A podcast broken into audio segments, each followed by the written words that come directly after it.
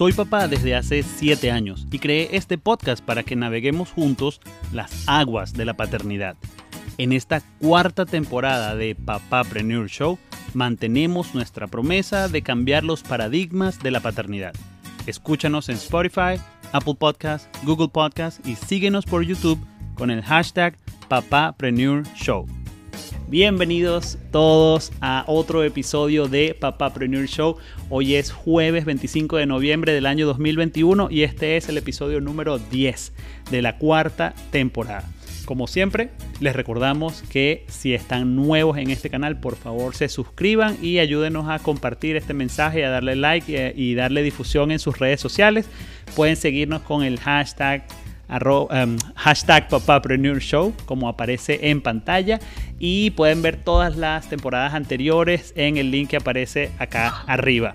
Ahora, mi nombre es Iván Perdomo y si esta es la primera vez que nos sintonizan, pues mucho gusto, gracias por estar acá y como les hemos dicho en las temporadas anteriores, el, el, objetivo de este programa es cambiar los paradigmas de la paternidad.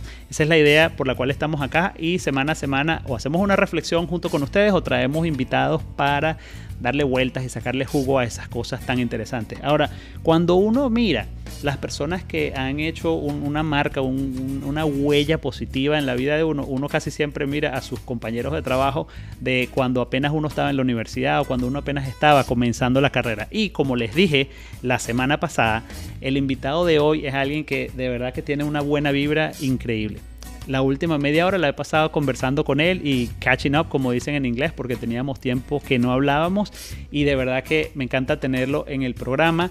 Él es eh, eh, parte del faculty o de, digamos, del personal de la Universidad Monte Ávila, además es consultor.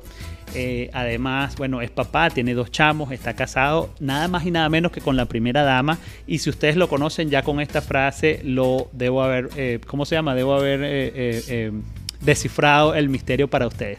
Ahora, eh, esta amistad tiene algunos años corriendo desde la época que, el eslogan de la radio era Tu FM 92.9 y con, esa, con ese eslogan, ese jingle, este, me acuerdo que creo que también Rubén como que trabajó en la radio. Déjame traerlo acá a la pantalla para que nos salude antes de darle inicio al programa oficialmente. Rubén, ¿cómo estás? Iván, ¿cómo estás? Qué bueno. La verdad es que nos actualizamos y los cuentos son tan largos que eh, yo creo que va a ser más de media hora que nos va a tocar actualizar. Yo creo que nos conocimos, si no estoy equivocado, en el año 2002, por ahí, 2002, 2003, por ahí más o menos, en Pisolante Comunicación Estratégica.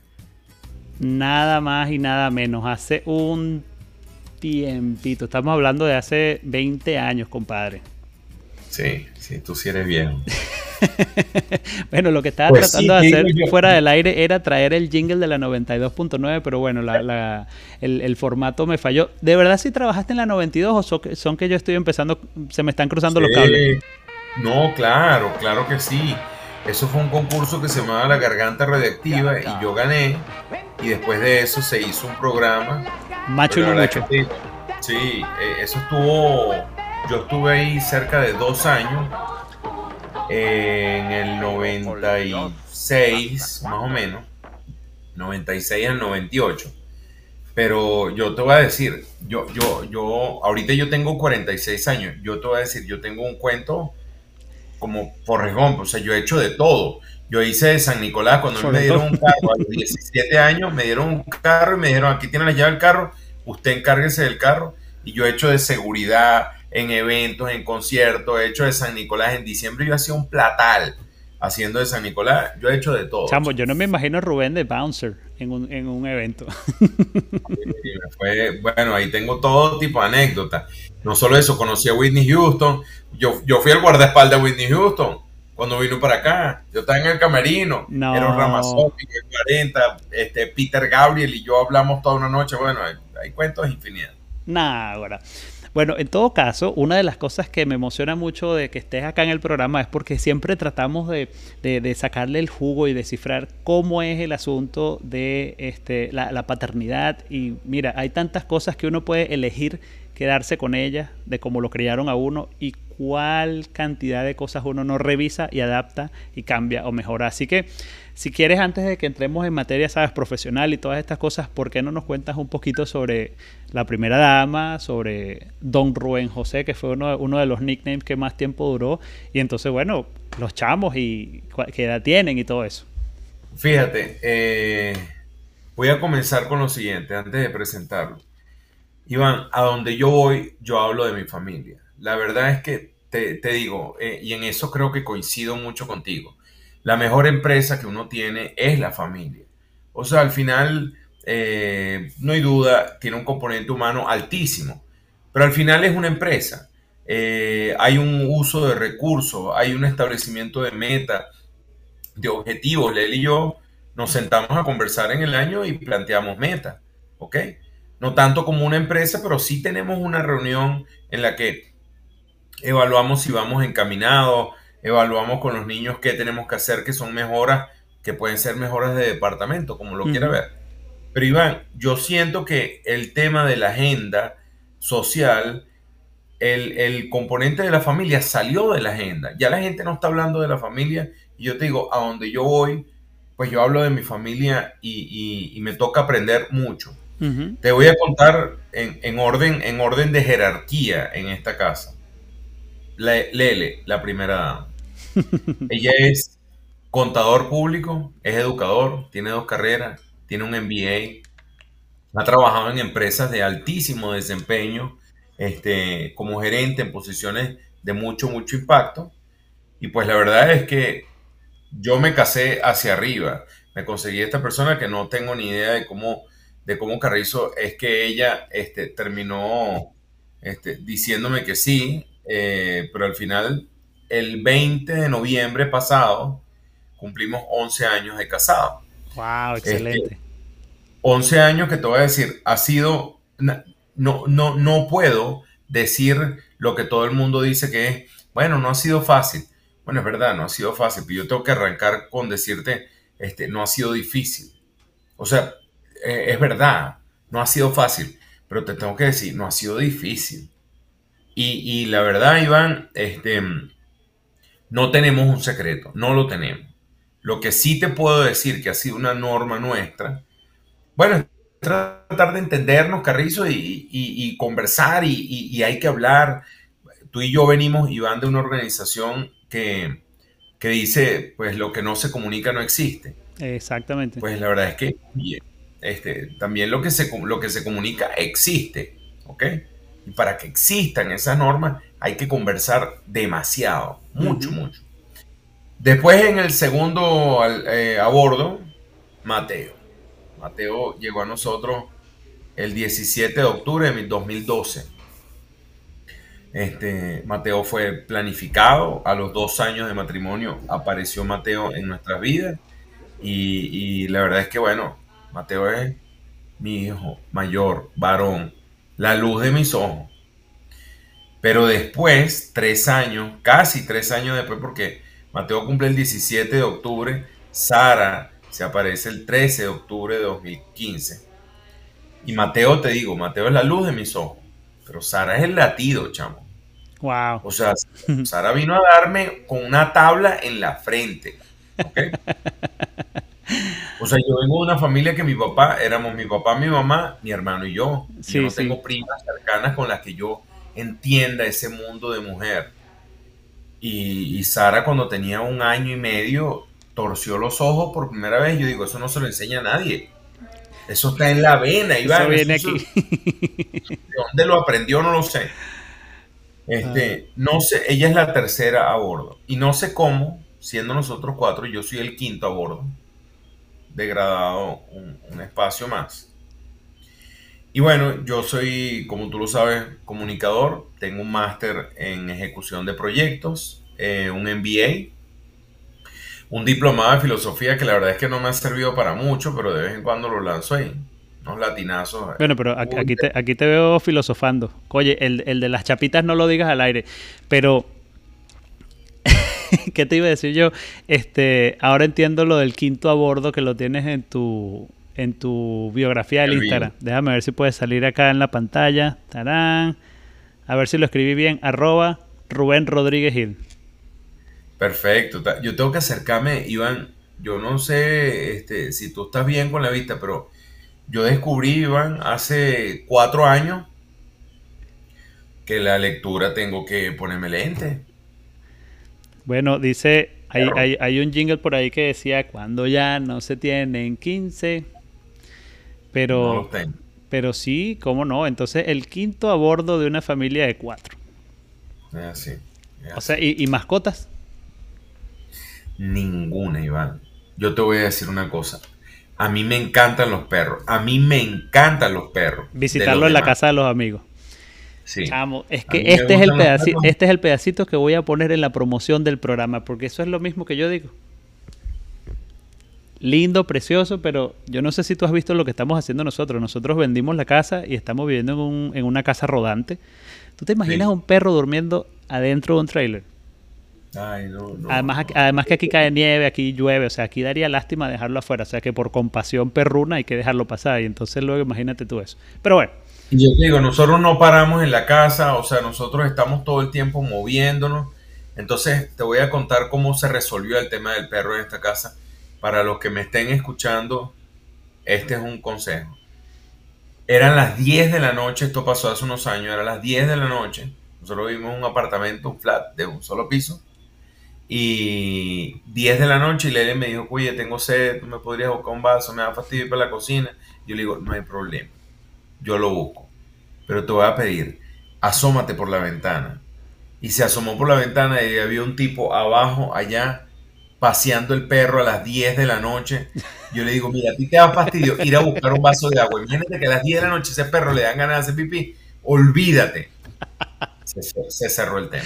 Ay, qué bueno. O sea que cuando tratas las cosas a nivel gerencial, el, el under management que vendrían siendo Mateo y Sara tienen que, ¿cómo se llama? Comply. Yo creo que ese fue mi error porque yo empecé a negociar con la parte, con la parte de los niños. Y después no, había manera porque mi esposa era la que quería el perro. Porque claro, ella siempre tuvo perro donde ella vivía. Olvídalo. Pues es verdad, a las 10 de la noche. Imagínate que en la provincia de Alberta, que es aquí cerca, yo estoy ahorita en British Columbia, en la provincia de Alberta en la noche hace menos 30 en el invierno. ¿Tú te imaginas? Cómprate un pingüino y paseas el pingüino y ya está. Así que bueno, eso nos da un buen, un buen panorama de lo que es Rubén como papá. Rubén nos dio unos ejemplos maravillosos de cómo es la jerarquía de la familia, así que vayan tomando nota. Por cierto que eh, para las personas que se están eh, eh, incorporando tarde, les recuerdo, suscríbanse al canal de, de YouTube este episodio sale en vivo por YouTube y luego colgamos la repetición en Instagram TV de eh, arroba papapreneur show, igual como aparece aquí en pantalla. Y mira, para pasar a lo siguiente, eh, Rubén, cuéntanos, así a vuelo de pájaro como en 30 segundos, ¿qué es lo más... Eh, ¿Qué es la parte más difícil de tu día tratando de compartir los roles de papá, de consultor, de esposo y bueno, y, de persona con tus gustos y tus pasatiempos y tus cosas normales, porque yo veo que te da chance, yo veo que te da chance de ir para los conciertos, escucharte los conciertos de Casacheo, el otro día fueron para Desorden Público. ¿Cuál es el truco? Mira, lo primero es que el truco es que Instagram es una realidad editada, lo que uno ve por ahí, este, así como de repente aparece que la gente dice que bellos tus hijos que se abrazan y se besan. Claro, hay 300 fotos y hay una en la que Mateo se tropezó y le cayó encima a Sara. Yo la tomé y parece un abrazo. Este, la realidad, por supuesto, la realidad es más complicada que lo que se ve en Instagram, pero este, bueno, Leli y yo nos comunicamos bastante. Nosotros de verdad hablamos bastante, compartimos gustos eh, te voy a decir, lo, más difícil, perro, lo más difícil del día es despertarnos. O sea, a nosotros nos gusta dormir. Así mismo. No, no, no, no, no nos, o sea, nunca logramos dormirnos hasta tarde. Entonces eso es lo difícil. Si fuéramos dormilones y dormimos hasta las 10, pues no es difícil. Entonces lo difícil es que somos dormilones, pero nos levantamos temprano. Entonces, bueno, mira, ah, Iván, eso es un hábito y hay que hacerlo y hay que acostumbrar a los chamos y bueno, ¿qué se le hace? Está bien, me parece, me parece, me parece un buen punto de partida. Y la otra cosa que estábamos hablando y que también es tema recurrente con muchos de los invitados es qué opinan ustedes y cómo ayudan a los hijos, mejor dicho, en lo de formación de disciplina. Me estabas comentando fuera del aire que hay un giro interesante con el asunto de las artes marciales. Sí, sí, nosotros metimos a Mateo cuando tenía cinco años, Mateo tiene ahorita nueve, lo metimos en el karate tuvimos la suerte de conseguirnos con un sensei que es bueno, porque la verdad es que el, secreto no es el karate, el secreto es el educador, el formador. El sensei en este caso es un fenómeno. Este, y luego metimos a Sara y ahí hemos logrado poco a poco eh, inculcándole por lo menos la idea de que las rutinas existen. Entonces ya ellos tenemos dominado el tema del karate. Hay otra rutina que te cuento que, que les tenemos, que es que los niños tenemos una regla fija, que es que cuando comemos todos en la mesa, ellos a veces comen, eh, tienen una mesita frente al televisor, pero cuando comemos todos aquí, que comemos por lo menos una vez al día juntos, no nos podemos parar hasta que haya terminado el último.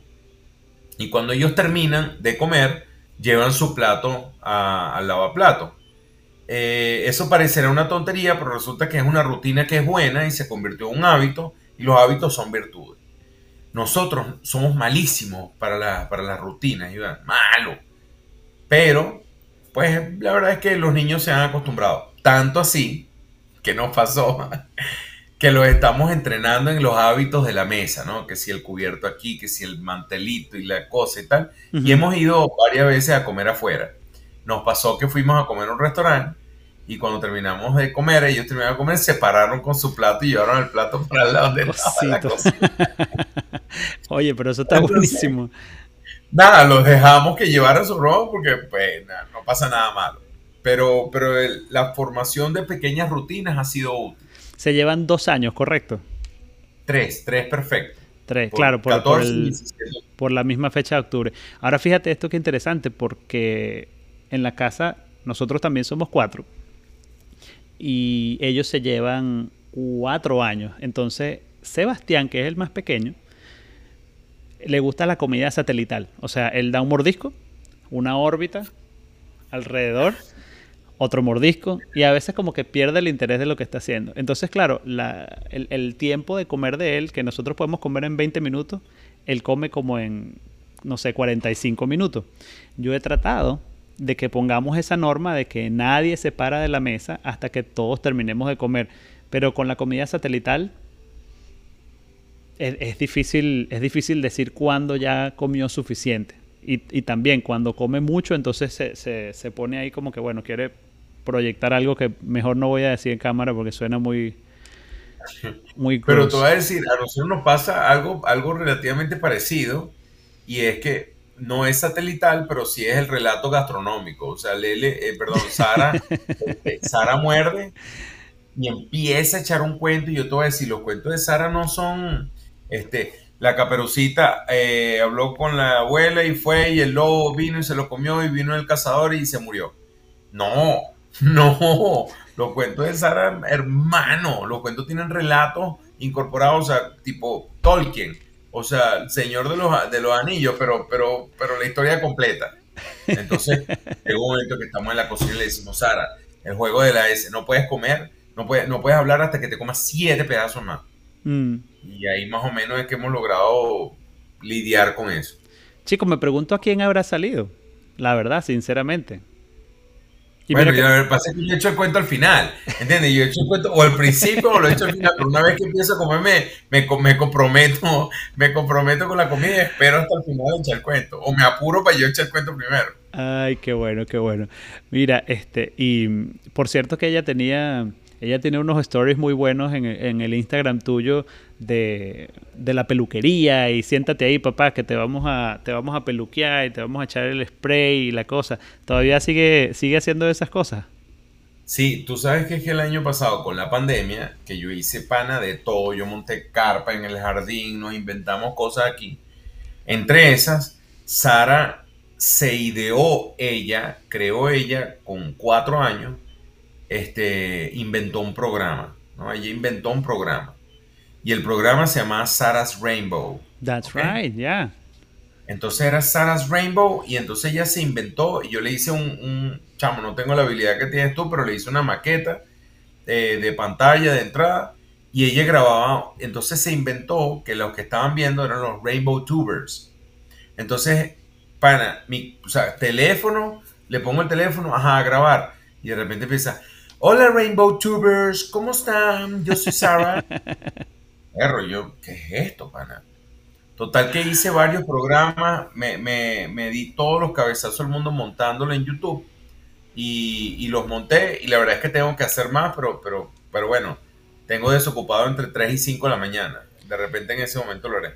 Probablemente, nada, para las personas que se preguntan dónde están los, los, Rainbow Tubers, si van al Instagram de Rubén y hacen clic en el link que aparece en la biografía, ese es el link del YouTube de la hija. O sea que el, Instagram de Rubén está medio secuestrado.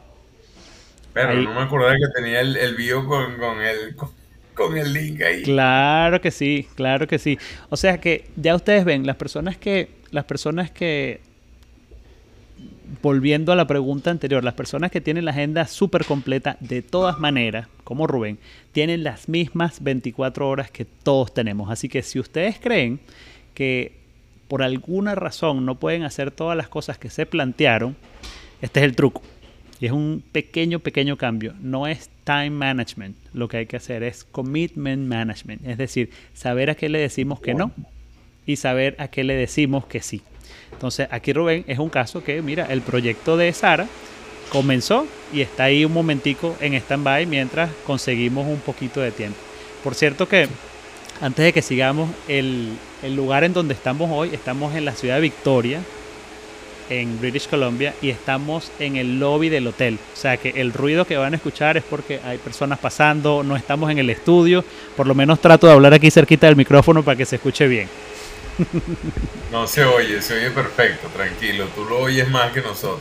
Seguro, seguro que sí. Así que bueno, eso, trucos de paternidad, porfa comenten en el chat en vivo ¿Qué trucos tienen ustedes para hacer, por ejemplo, que sus niños coman? ¿Qué trucos tienen ustedes? Ajá. Te tengo un truco bueno, pana. Lo que pasa es que, a ver, en eh, una sola ocasión tuvimos un backfire en que no nos salió. Pero eh, nosotros hemos logrado no hacer a nuestros hijos competitivos, sino les gusta que nosotros los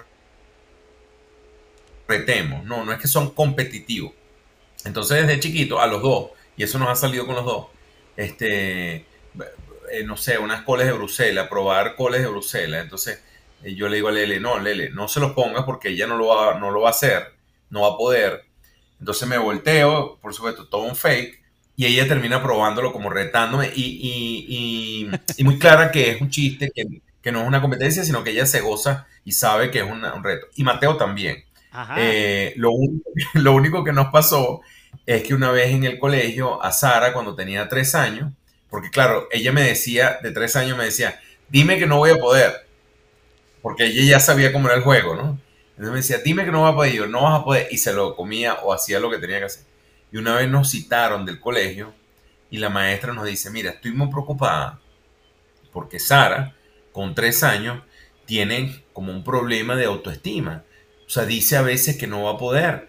Entonces me dice que no va a poder y que no va a poder. Y resulta que estaba involucrando a la maestra en el jueguito de no voy a poder.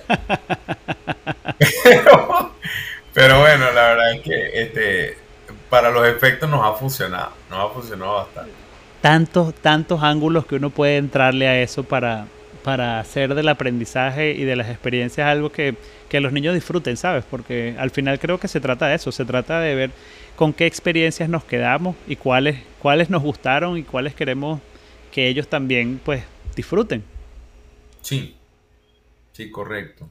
Te pregunto a ti, más bien, un truco que, que, no sé si tienes truco o si alguien lo puede comentar, por favor, que me dé ese truco.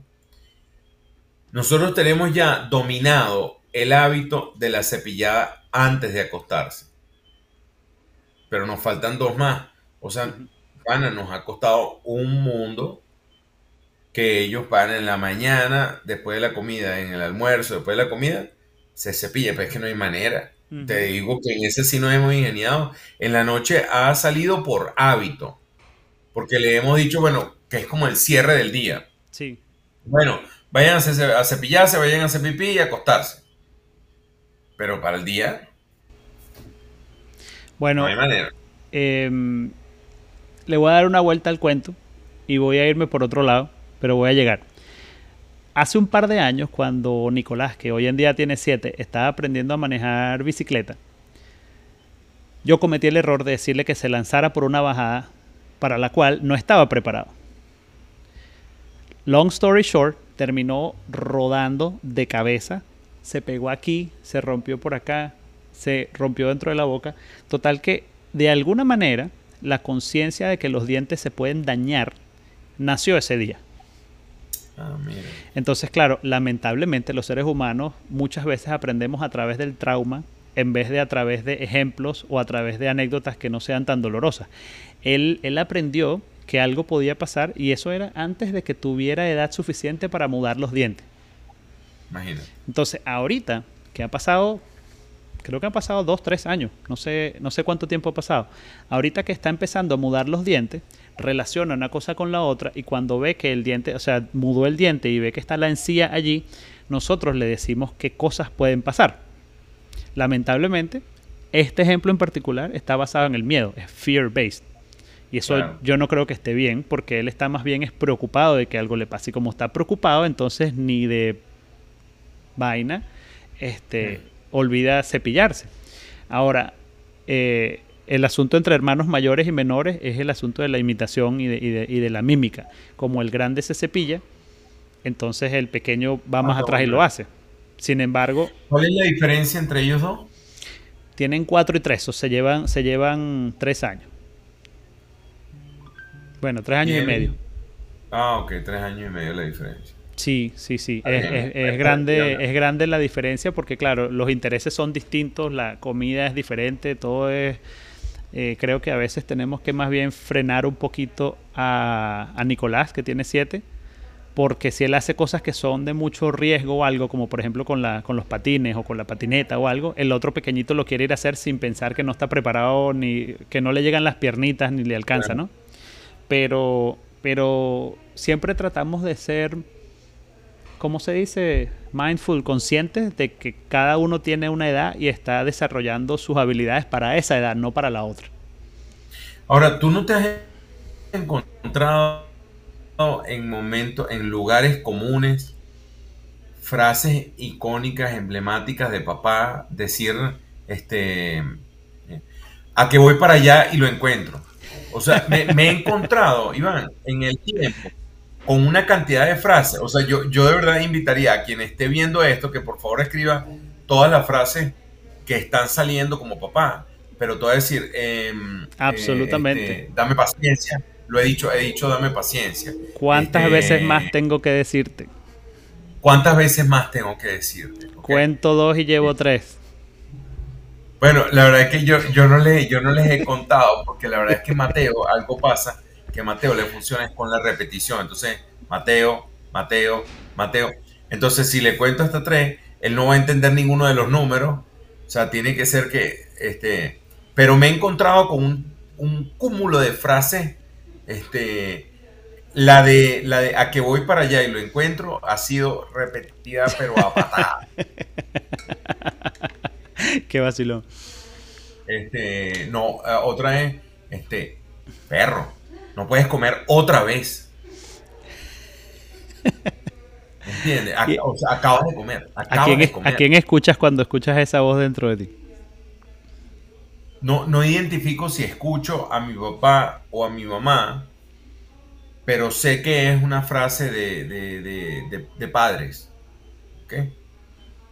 Pero, pero te digo, la, digo y, en el momento que sale la frase, digo, perro, ¿de dónde salió esto? ¿Qué es esto?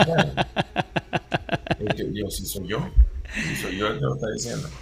Bueno, y esa es la muestra sin lugar a dudas de que, de que absorbemos y absorbemos todo lo que escuchamos cuando desde 0 hasta 7 años y lo guardamos en algún lugar de nuestro subconsciente y esas son las cosas que salen cuando menos estamos pensando, cuando es una reacción así como una un acto reflejo.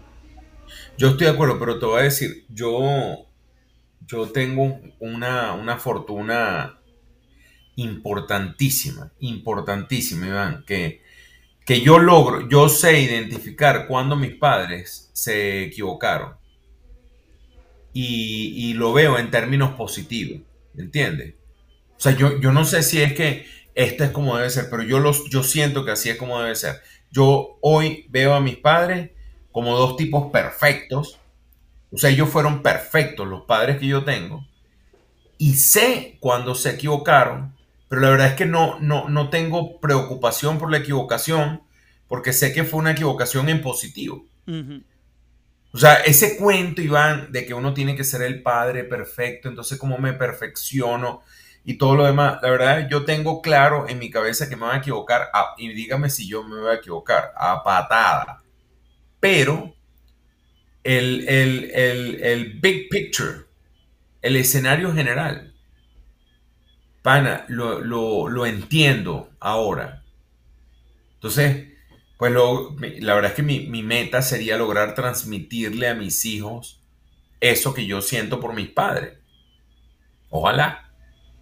Oye, sería genial, sería genial. Creo que es la primera vez que tengo ese insight con, con, cualquier invitado en el programa y de hecho creo que me alegro muchísimo de que nos hayamos podido conectar hoy porque esas son la clase de cosas que me gusta no solamente pues revisarlo y tomarlo yo también prestado, pero también dejárselo a los que nos están escuchando, porque porque a veces puede haber esta pretensión de que no, nada de lo pasado funciona y no es así.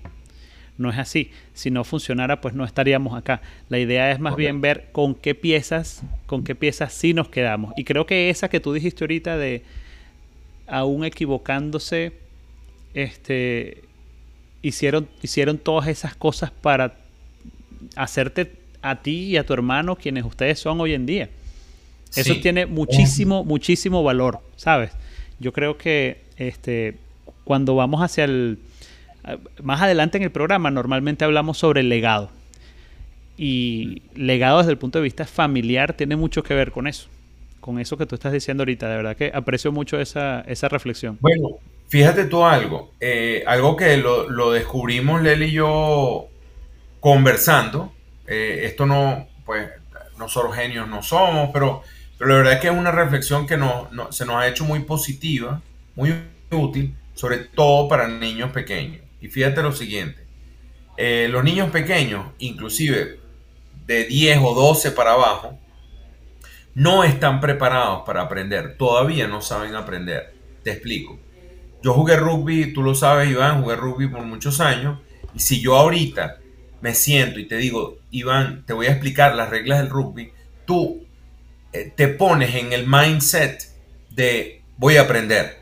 ¿Ok? Tú te preparas y dices, esto es algo nuevo, voy a ponerme en el mindset de entender y aprender y asimilar. Los niños no tienen todavía esa habilidad. Entonces a lo que voy es que no es, no hay un lugar determinado para aprender. No es que yo al sentarme en la mesa, bueno, ahorita te voy a enseñar, pero no. Sino pareciera que es un aprendizaje permanente. Y lo Absorbiendo constantemente. Permanentemente, Iván. Pero tú estás hablando de aprendizaje académico o estás hablando de cualquier aprendizaje? Cualquiera, cualquiera, cualquiera.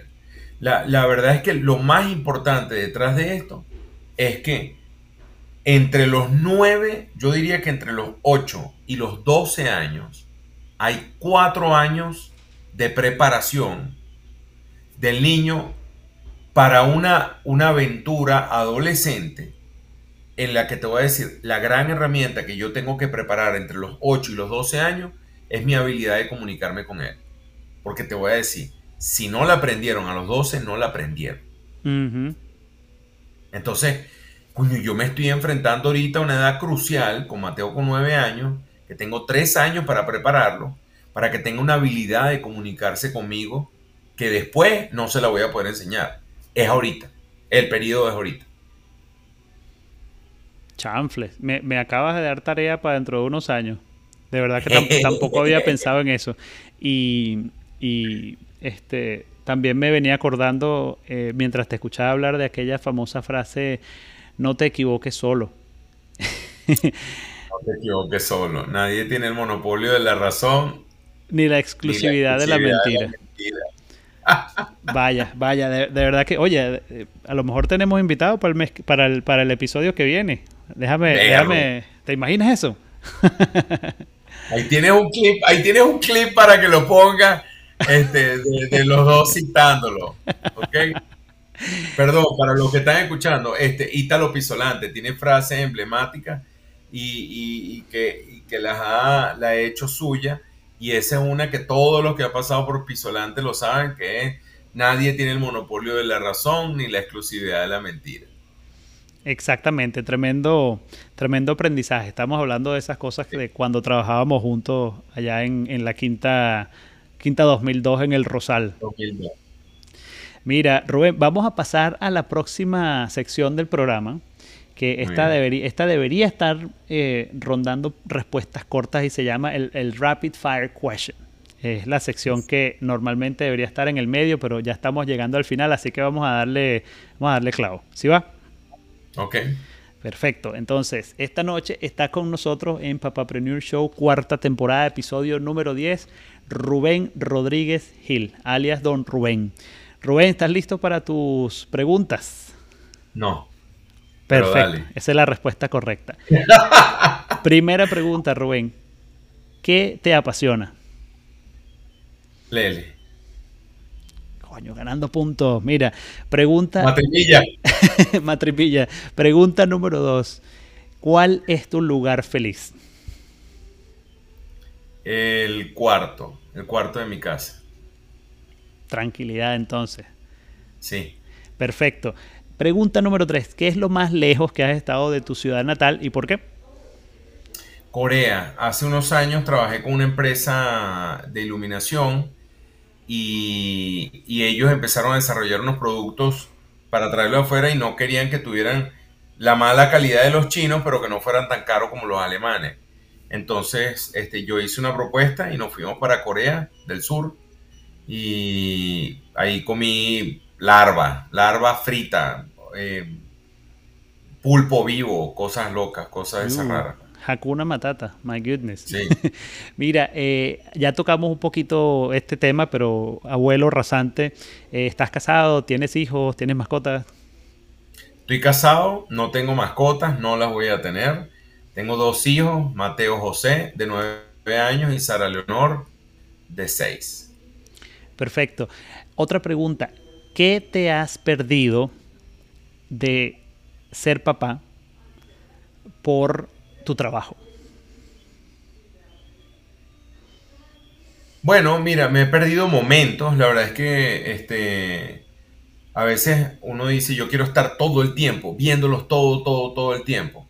Pero me he perdido momentos que han sido recurrentes y vivencias que al final uno tiene que entender que no vas a poder estar ahí 24 horas este, al día. No lo vas a poder hacer. Que uno lo quisiera hacer, pues, pues, claro. Pero la verdad es que me he perdido momentos pero que al final el saldo ha sido positivo. Sé que me voy a perder más momentos, pero los momentos que he tenido han sido maravillosos. Awesome. Ahora, el reverso de la misma pregunta. ¿Qué te has perdido profesionalmente hablando por ser papá?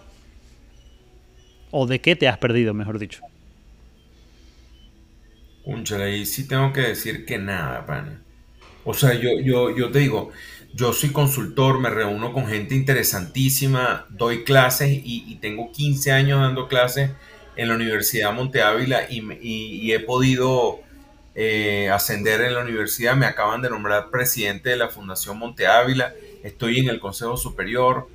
Perro, yo siento que más bien he recibido muchísimo profesionalmente eh, y no, no he perdido nada por estar con mis hijos.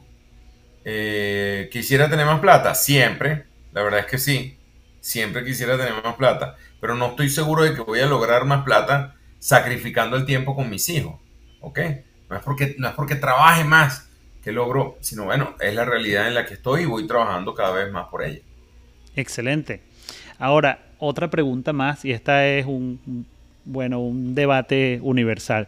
Tú sabes que el, en el baño, en las casas, el papel toalé viene como en una cosita que se cuelga así, ¿no? Entonces, en tu casa el papel cuelga por arriba o cuelga por debajo. ¿Y por qué? Mira, afortunadamente eso no ha sido una discusión en la casa. ¿Ok? Lele no le importa. Pero el papel toalé va así. Y lo voy a explicar hoy y vamos a matar ese mito ya. Con dos cosas que voy a decir. Dos y se acabó. Uno.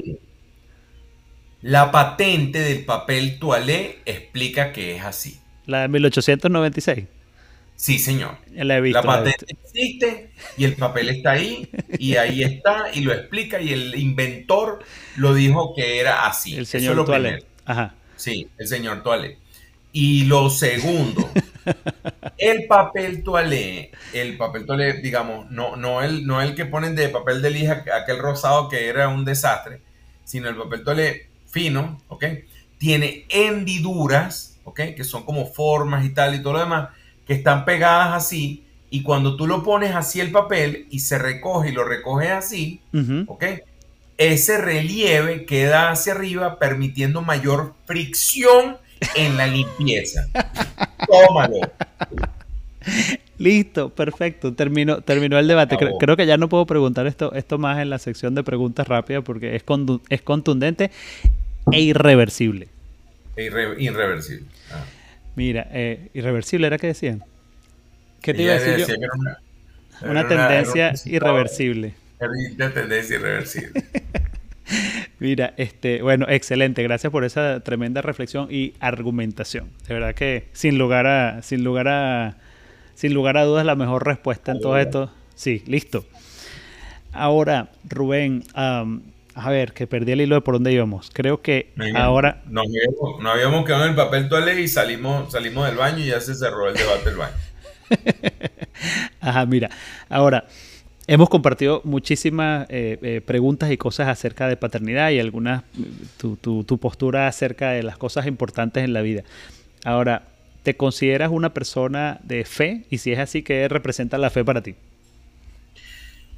Mira, eh, yo, no yo no me he encontrado todavía con el don de la fe. Considero que es un don. Eh, San Juan Pablo II escribió una encíclica importantísima que habla de la razón y la fe. Y, sin embargo, me, considero católico. ¿ok?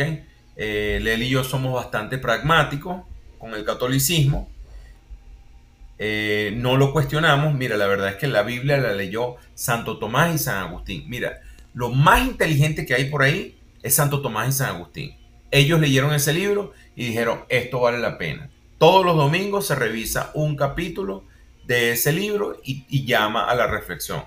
A mí me parece que eso tiene sentido. Entonces, un hombre de fe, yo me encuentro en el camino de encontrarme con la fe. ¿Ok? No sé si la vía es a través de la razón, ¿ok? Pero yo, por ejemplo, la fe la veo como el amor. O sea, yo no puedo explicar la fe, no puedo medir la fe, pero tampoco lo puedo hacer con el amor. Sin embargo, lo puedes vivir. ¿Ah? Sin embargo, lo puedes vivir. Mucho más. Tú puedes vivir el amor, tú puedes vivir la fe, ¿ok? Entonces yo te voy a decir, para, a mí me late el corazón cuando aparece Lele por ahí, todavía, al día de hoy. Entonces, ¿eso es tangible? ¿Eso es medible? No. Bueno, la fe tampoco. Entonces, en ese sentido, me he encontrado en, estado de en estados de fe. Espero conseguirme con el don de la fe absoluto en algún momento en mi vida. Bueno, buenísimo, excelente. Ojalá que así sea. Y para darle cierre a esa parte, ¿qué crees que pasa cuando nos morimos? Eh, perro, mira que le he pensado bastante y, no he llegado a la reflexión. Eh, yo te voy a decir una cosa. Yo creo que yo creo que el cuerpo sí muere. Yo sí creo que hay un ascenso de alma. Este, y sí creo que existen entes y una conjunción energética que genera bienestar, que ayuda, que colabora al buen clima. A eso es lo que yo creo que la gente llama, bueno, porque entonces mi mamá Blanca, que era mi abuela, la mamá de mi mamá, está en el cielo y me está velando por mí. Que mamá Trina, la mamá de mi papá, está por allá sonriendo y velando por mí. Yo creo que velar por mí es el recuerdo que yo tenga de ella y que hace que, que yo esté bien, en paz.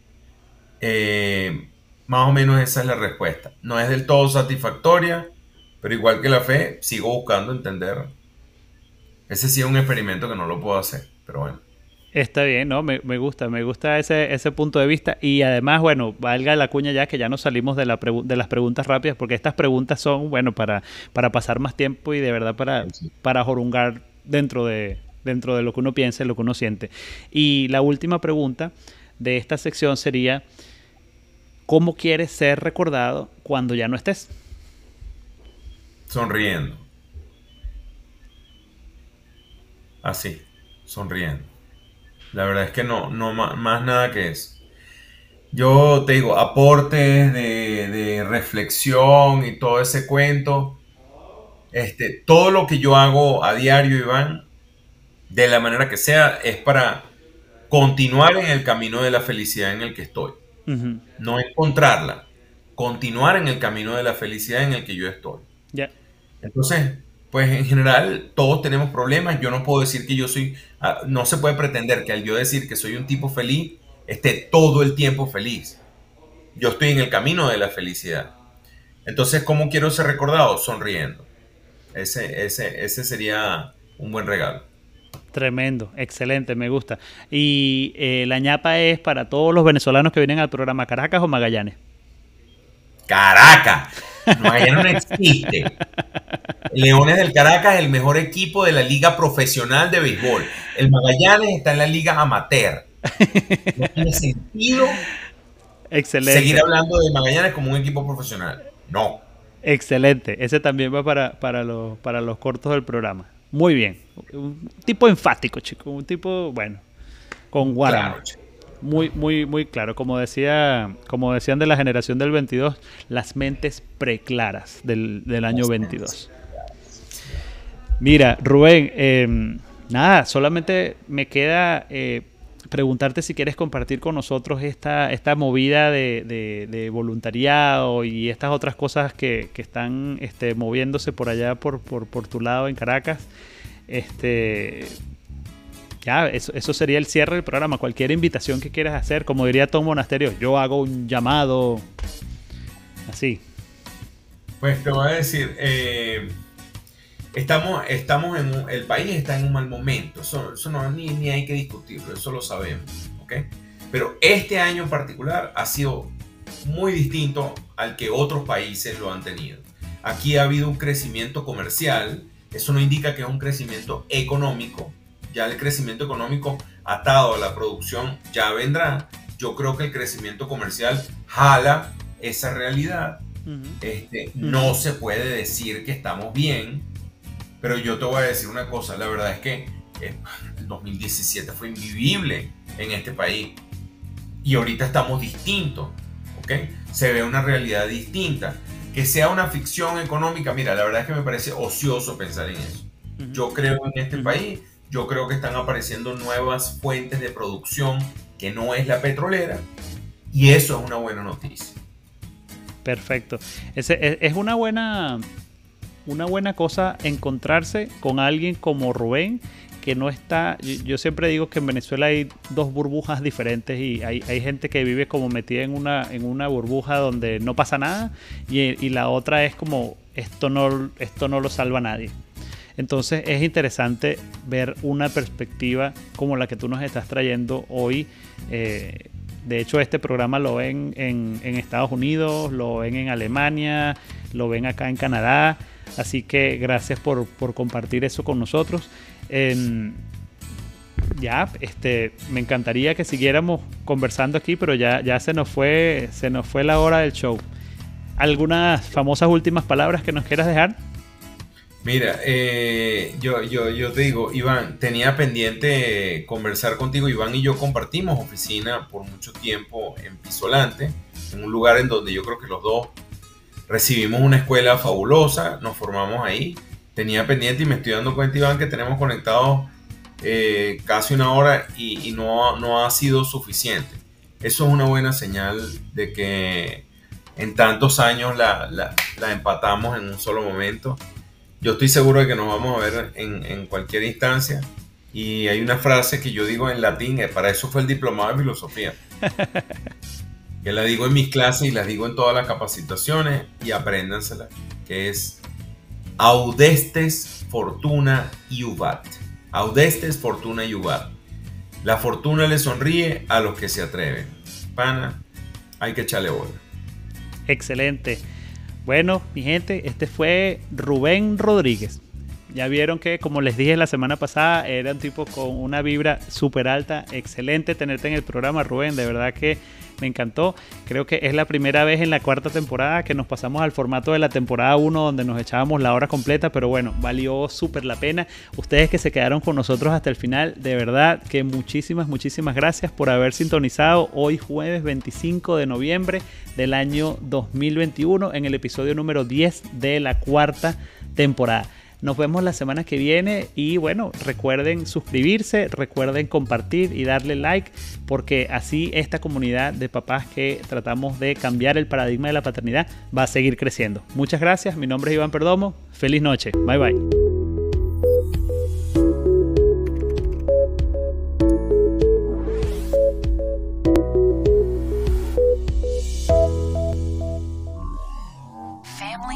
filmmaker.